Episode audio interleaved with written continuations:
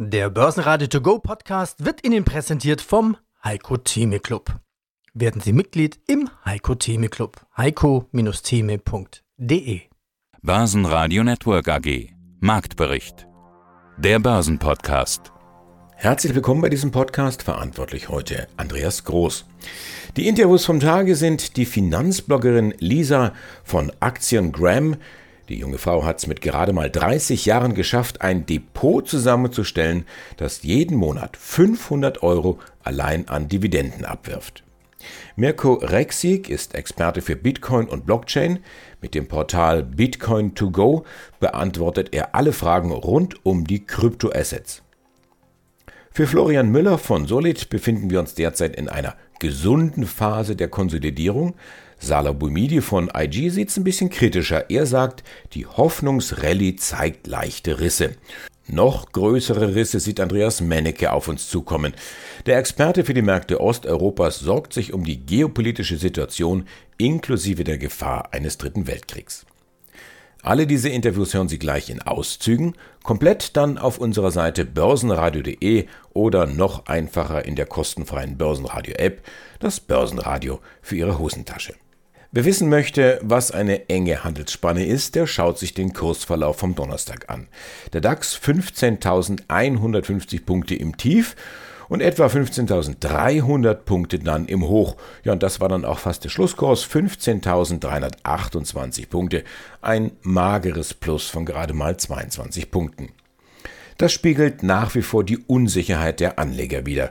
Macht die Börse eine Pause und holt Anlauf oder ist das eher die Ruhe vor dem Abwärtssturm? Die Inflation bleibt auch europaweit auf hohem Niveau von 8,7 Prozent. Anleihen werden immer stärker wahrgenommen als renditestarke und risikoärmere Alternative. Das lastet auf den Aktien.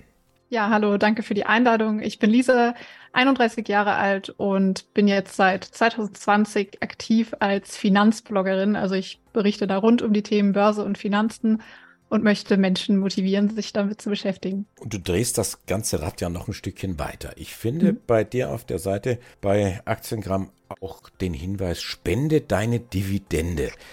Das ist etwas, wo ihr Blogger euch zusammengetan habt mit dieser mhm. Idee. Wie groß ist der Teil? Wer macht da mit? Wer kriegt das Geld? genau, ähm, das ist, war auch eine ja eher spontane Aktion, die wir 2021 gestartet haben, also mit noch anderen Finanzbloggern zusammen, haben wir uns eben zusammengetan und einfach für die Deutsche Kinderkrebsstiftung unsere Community dazu aufgerufen, dass wir alle unsere Dezember-Dividenden, also um Weihnachten rum, alle spenden an die Deutsche Kinderkrebsstiftung. Und wir haben das dann im Prinzip noch ein bisschen ja, reizvoller gemacht, dass wir dann auch noch eine Verlosung damit gemacht haben. Das heißt, alle, die gespendet haben, konnten uns, wenn sie wollten, den Beleg einfach schicken und wir haben dann eine ja, Verlosung gemacht mit Finanzbüchern oder auch Abonnements für irgendwelche Finanzmagazine oder auch Software und alles rund um das Thema investieren, so dass wir dann tatsächlich auf mittlerweile schon ja fast 54.000 Euro in beiden Jahren zusammengekommen sind. Also 2021 waren es rund 24.000 Euro, die da gespendet wurden durch unsere Community alleine.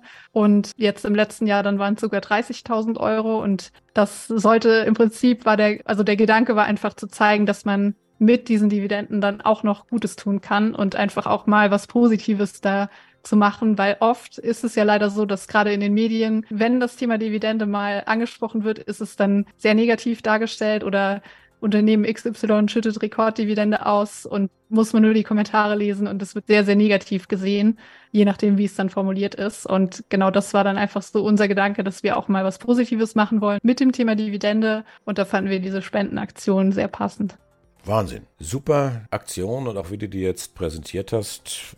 Toi, toi, toi dass das Thema weitergeht und dass das ganz viele Menschen erreicht, die dann da mitmachen. Vielleicht jetzt, um das Ganze auch noch abzurunden. Dein Rat an die jungen Anleger. Du hast angefangen mit 25 Euro, die du im Monat zur Seite gelegt hast, wie, keine Ahnung, auf äh, zwei Packungen Zigaretten verzichtet. Oder ich weiß gar nicht, was, äh, was Zigaretten jetzt kosten, ist vielleicht ein blödes Beispiel, aber es zeigt, was das Thema Zeit letztendlich beim Thema Anlage an der Börse bedeutet, oder? Ja, definitiv. Man hört das zwar immer hundertfach und verdreht schon die Augen, wenn man es nochmal hört, aber es ist einfach so, dass je früher du anfängst, desto besser und dass auch eben kleine Beträge da schon einen Wert haben, definitiv. Also jeder Euro, der investiert ist, auch wenn es erstmal nur 10 Euro sind, monatlich und einfach dann über die Zeit steigern. Und ich glaube, irgendwann kommt auch so dieser Switch, dass man dann auch versteht, was man da tut. Also, dass man quasi in seine eigene Zukunft ja investiert und in seinen späteren Vermögensaufbau, in seinen Wohlstand vielleicht irgendwann. Und das ist, glaube ich, einfach der, der beste Tipp weiterhin, dass man so früh wie möglich anfängt und sich auch selber da einfach, ja, sich selbst zuerst bezahlt und da auch darauf achtet, dass man das nie vernachlässigt und das ist, glaube ich, der gute oder der beste Weg auf jeden Fall. Auch dieses Interview ungekürzt und in voller Länge bei börsenradio.de oder in der Börsenradio-App. Florian Müller, 38 Jahre alt, Geschäftsführer der Solid 4 GmbH. Sie sprechen einen spannenden Punkt an, also immer höhere Preise.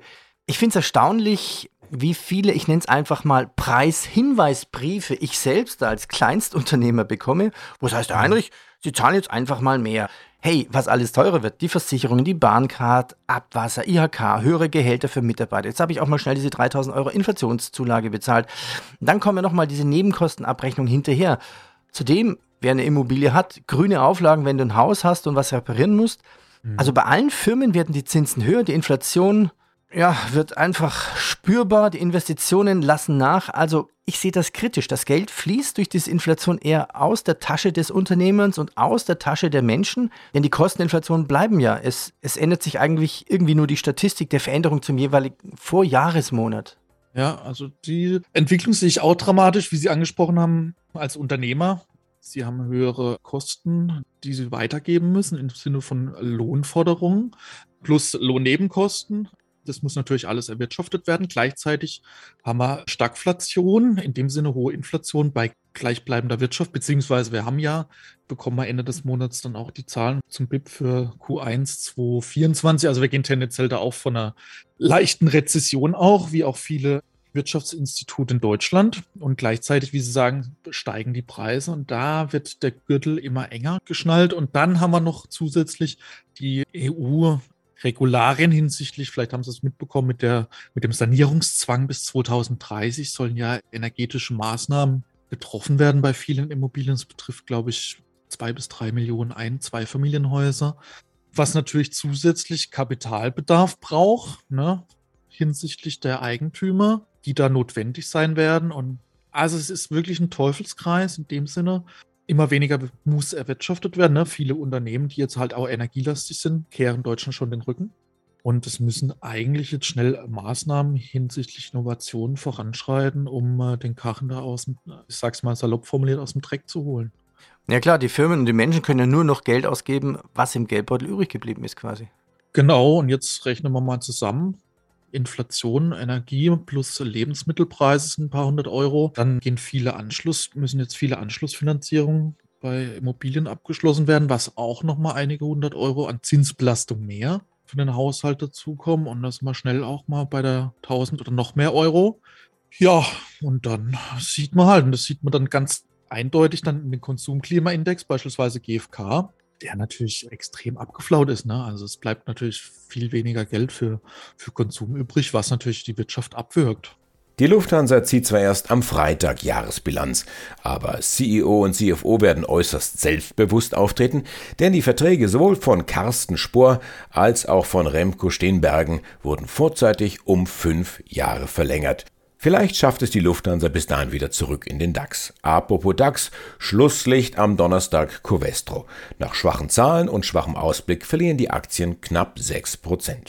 Hi, mein Name ist Mirko. Ich bin der Gründer von Bitcoin 2 Go, beziehungsweise einer der beiden Gründer. Philipp Henk schreibt im Blog die Top 5 Altcoins im März.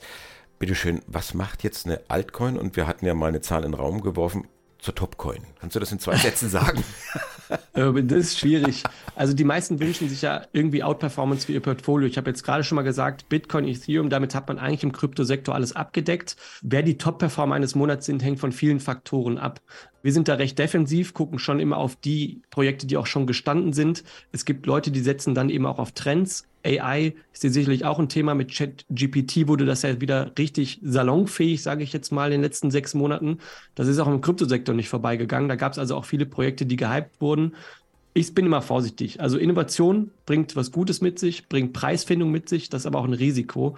Und deswegen sage ich, für diejenigen, die nicht aktiv sind, und das ist so mein bester Hinweis, das A in Altcoin steht für aktives Handeln. Wer das nicht kann, wer das nicht bewerkstelligen kann und sich nicht auskennt, lässt am besten die Finger davon, denn ansonsten wird das A in Altcoin schnell zu einem Abfall und eben auch einem Totalverlust im Portfolio, muss ich ganz nüchtern sagen. Woran erkennt man trotzdem Top-Performer?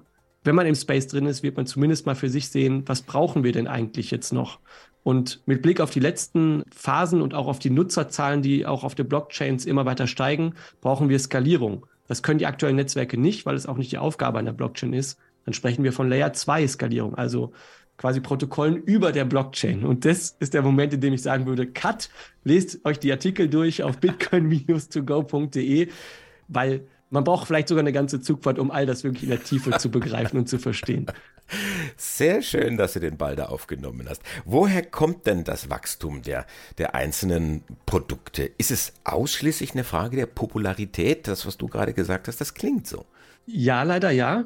Da muss ich echt viele sensibilisieren da draußen. Hype verkauft sich am leichtesten. Ich sage immer so, eine gute Geschichte, die schnell erzählt ist, verbreitet sich auch schnell. Die ist aber leider auch genauso schnell wieder vorbei. Das ist, glaube ich, eine gute Idee, wie man Trends im Finanzmarkt allgemein handeln kann.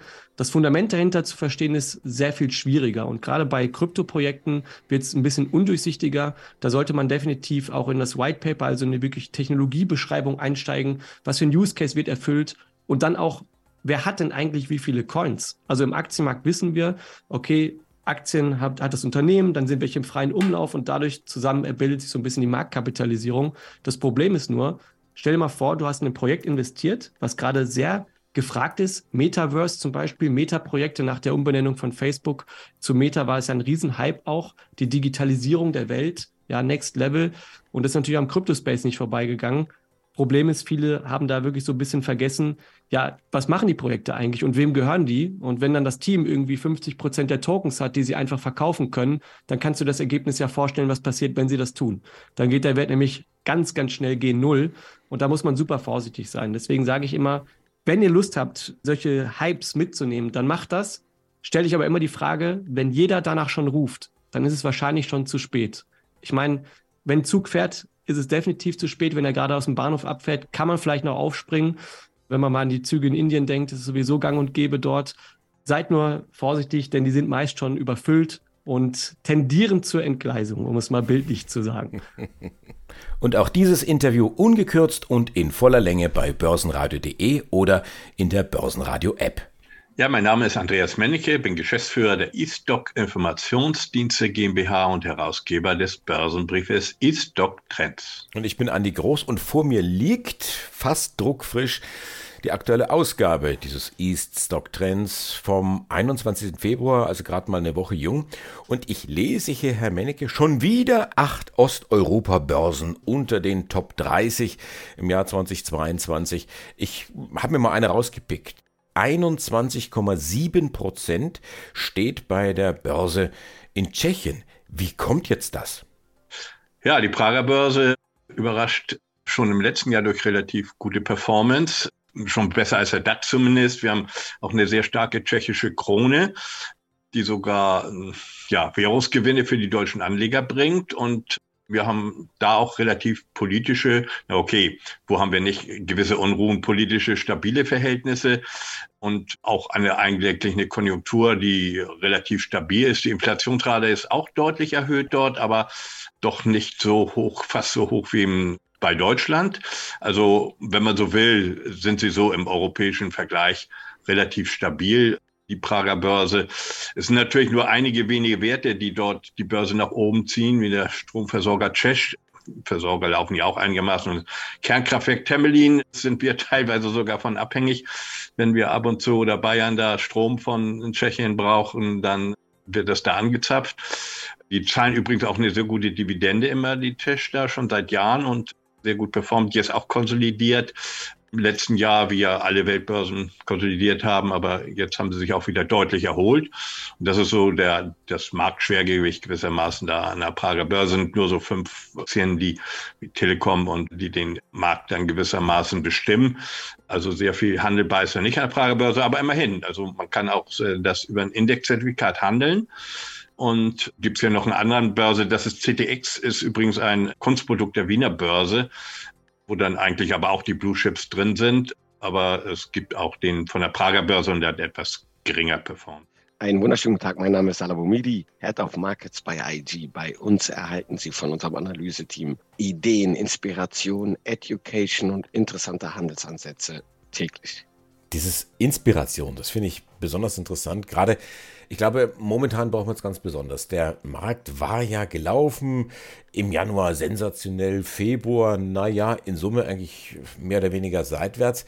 Und man könnte jetzt denken, die Rallye ist zum Erliegen gekommen, holt vielleicht Schwung für neu oder ist das die Ruhe vor dem Sturm? Wie schätzt du das jetzt momentan ein? Wie löst sich diese Seitwärtsbewegung auf? Ja, ich denke erstmal tendenziell nach unten, leicht. Wir haben eine super starke Jahresauftaktsrallye gesehen bis dato, trotz schlechter Zeichen, die wir eigentlich am Markt sehen, fundamentaler Seite. Und ich habe auch schon gesagt, die Hoffnungsrallye hat, zeigt leichte Risse. Im DAX haben wir es ja seit Jahresbeginn nicht geschafft, die 15.500 Punkte Marke auf Wochenschlusskursbasis denn überhaupt zu überwinden auch wenn wir eine super Rallye gesehen haben, zeigt das aus charttechnischer Sicht für mich, und das kann man auch in den US-Märkten sehen, dass bestimmte Widerstandszonen gerade nicht überwinden werden können und eher so leichte Tendenz nach unten geht, wegen diesem starken Anstieg im Jahresauftakt und den Sorgen. Denn wir wissen es beide, Thema Inflation, Thema Zinsen, wird uns noch eine Weile beschäftigen. Und da steckt auch eine Volatilität drin. Wir sehen es, werden die Zügel strenger oder straffer gezogen oder lässt man wieder ein bisschen lockerer. Dieses Hin und Her, wenn man nicht als Trader bewusst und in Ruhe agiert, wie man sagt, hin und her macht Taschen leer, durchaus ausführen. Aber in diesem Interview wollen wir natürlich auch gute Einsichten geben, zu sagen, hey, achtet da drauf, weil diese Story spielt sich immer noch im Markt. Und ich denke, dass das in diesem Jahr für weitere Schwankungen auf jeden Fall sorgen kann. Mhm. Und ich denke jetzt, dass wir mal einen Tick im DAX abgeben, solange wir nicht die 14.800 Punkte Marke nach unten hin wirklich preisgeben im ersten Quartal, ist alles noch in Ordnung, könnte diese Rallye durchaus im weiteren Jahr mit Teil Seitwärtsphasen weiter fortgesetzt werden. Brechen wir allerdings unter die 14.8, dann ist das Umkehrsignal durchaus da und dann könnten wir wirklich eine leichte bis mittelfristige Korrektur sein. Also ich versuche das gerade so ein bisschen einzuordnen, was du sagst. Also du bist auf der einen Seite momentan nicht der Superbulle, der jetzt sagt, ja, pass mal auf, Jahreshoch, machen wir die nächsten Tage und Allzeithoch sowieso. Bist aber auch jetzt nicht derjenige, der sagt, gib mir jetzt bitte den Strick, es geht jetzt richtig abwärts, sondern so volatil seitwärts. Hm, was machen wir jetzt damit? Das hängt natürlich von deinem Anlagehorizont ab. Das hängt aber auch von deinem Anlagestil ab. Klar, ich bin oft äh, auch kurz- bis mittelfristig tätig mit Day- und Swing-Trades. Da kann ich natürlich in so Seitwärtsphasen, wie zum Beispiel, ich arbeite gern mit meinen Bumidi-Bändern in volatilen Phasen, da kann ich natürlich kurzfristige Strategien auch ausüben. Ich weiß aber, dass wir auch Zuhörer haben, die einen etwas längeren Anlagehorizont haben. Da würde ich in so einer Seitwärtsphase entweder nichts tun, weil ich ja langfristig durchaus immer noch an den Renditen und Kurssteigerungen profitieren kann. Ich kann aber, wenn man da schon ein bisschen erfahrener ist, auch mit Optionen, mit bestimmten Optionsstrategien auch diese Seitwärtsphasen abfangen und praktisch sein Portfolio absichern. Ich hoffe, dass dieser Podcast informativ für Sie war. Empfehlen Sie uns doch gerne weiter, verlinken Sie uns oder bewerten Sie uns besonders positiv. Ich bin Andreas Groß und wünsche Ihnen stets viel Erfolg bei all Ihren Investmententscheidungen. Schreiben Sie mir doch gerne unter redaktion.brn-ag.de. Börsenradio Network AG. Marktbericht. Der Börsenpodcast. Der Börsenradio To Go Podcast wurde Ihnen präsentiert vom Heiko Theme Club. Werden Sie Mitglied im Heiko Theme Club. heiko-theme.de